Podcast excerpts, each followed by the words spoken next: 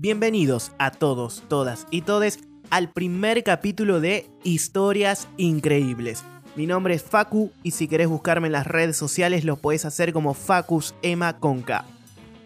Arrancamos con esta primera historia, comenzamos con esta primera historia increíble comentando o suponiendo que a la mayoría de ustedes les gusta ir a fiestas. Pero hubo una fiesta muy alocada y la mejor de las fiestas de la historia de la humanidad. ¿Y quién la hizo? Nada más y nada menos que Freddie Mercury junto a Queen. Queen fue la épica y legendaria banda de rock que nació en Londres en 1970. Pero antes de Freddie, más precisamente en 1968, la banda se llamaba Smile y tenía otro vocalista. Mercury pasó de ser fan de la banda a vocalista, compositor principal y pianista. Queen estaba conformado por Brian May en guitarra, Roger Taylor en batería y John Deacon en el bajo y por supuesto Freddie Mercury en la voz. Brian actualmente es astrofísico y participó en diferentes proyectos de la NASA, además de ser productor de la película Bohemia Rhapsody o Bohemia Rhapsody. Roger, por su parte, estudió odontología y luego biología, fue compositor de muchos éxitos de Queen y también fue productor de la película Bohemia Rhapsody y de una banda tributo a Queen. John, el apodado hombre invisible de la banda, estudió electrónica, carrera de la cual se recibió con honores y actualmente está retirado de la música. Y finalmente Freddy, quien al nacer sus padres decidieron bautizar como Farrokh Bulsara es y será considerado como una de las mejores voces y por lo tanto uno de los mejores cantantes de la historia de la humanidad, con más de 60 canciones propias y con 32.5 millones de álbumes vendidos solo en los Estados Unidos. A Freddy, como a muchos de nosotros, le gustaba divertirse y por eso fue el organizador de la principal fiesta alocada y extravagante del mundo, la más extravagante y alocada del mundo. ¿Cuándo sucedió? El 31 de octubre de 1978, exactamente la noche de Halloween. La banda organizó una gran fiesta en el mejor hotel de Nueva Orleans con el objetivo de presentar su nuevo disco titulado Jazz. No existía ninguna casualidad ni en la fecha, ni en el lugar elegido, ni en el nombre del disco ya que sabíamos y sabemos que Nueva Orleans por aquellos años era una ciudad de carácter contrario a lo que se suponía imaginar de una típica metrópolis norteamericana.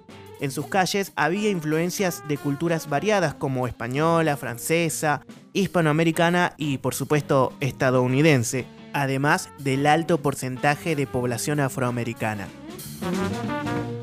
El epicentro de la ciudad presentaba locales donde se ofrecían toda clase de shows de stripper, música, sex shop y hasta predicadores. Este lugar era perfecto para la fiesta de Queen. La música más escuchada de Nueva Orleans en ese entonces era el rock, el blues, el country, pero principalmente el jazz. Nueva Orleans era la cuna del jazz y jazz se llamaba el nuevo disco de Queen. Por supuesto que Queen antes de la gran fiesta ofreció un concierto aún mucho más grande. Es por eso que terminado ese concierto, los 400 invitados de Queen empezaron a llegar a esta fiesta.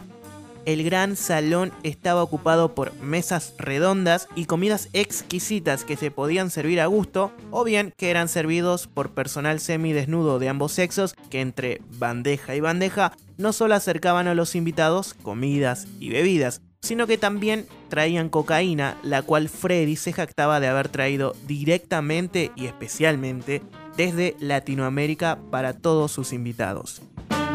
Muchos de los invitados habían sido traídos directamente desde el epicentro de Nueva Orleans. Habían personas que prestaban servicios sexuales, proxenetas, estafadores de cartas, domadores de serpientes, drag queens, actores callejeros y todo lo que se puede imaginar, o no eran los principales animadores de la fiesta.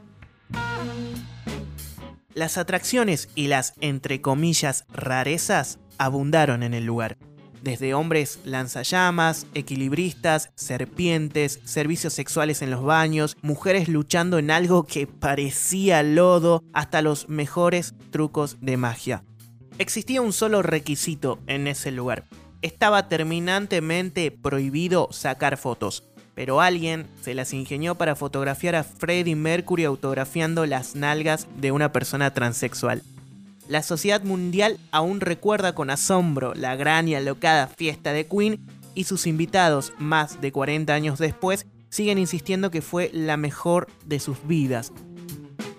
Entre esos invitados había un puñado de argentinos, Juan Alberto Badía y su camarógrafo, productores de la discográfica EMI Argentina y el enviado especial de la revista Pelo Juan Manuel Siveira, quien le dedicó un capítulo entero a la descripción de la fiesta jazz en su libro La Biblia del Rock, libro que te súper recomiendo para que puedas leer y entender un poco de cómo llegó el rock a la Argentina y cómo se desarrolló el rock nacional y más que nada en el periodo de la dictadura. Así finaliza entonces este primer capítulo de este podcast que se llama Historias Increíbles. Espero que te haya gustado y no dejes de escuchar el segundo. Mi nombre es Facus, si querés buscarme en Face o en Instagram es Facus con K y será hasta la próxima. Gracias.